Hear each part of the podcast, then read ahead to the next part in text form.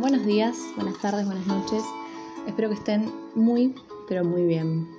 Hoy, después de bastante, bastante tiempo, vengo a traer otro texto y como para no perder la costumbre, no tiene título. Pero dice así.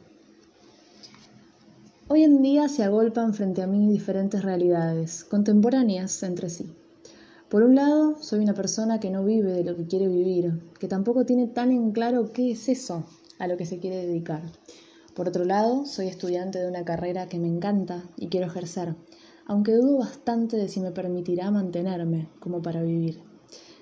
Por otro lado, soy una persona que sueña con viajar, que ya está haciendo todos los trabajos internos y externos que puede para que eso suceda, se haga realidad.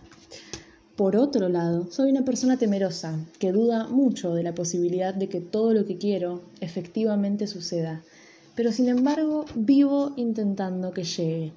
También vivo creyendo que no hago lo suficiente y mirando con juicio todo lo que hago.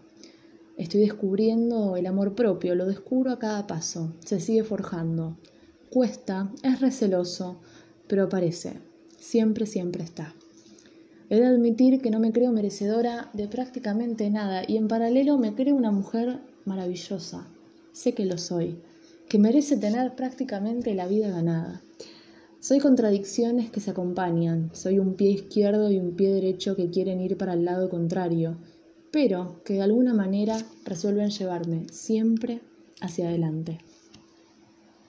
Soy un catador de aurora, no cuento más que con mi empeño.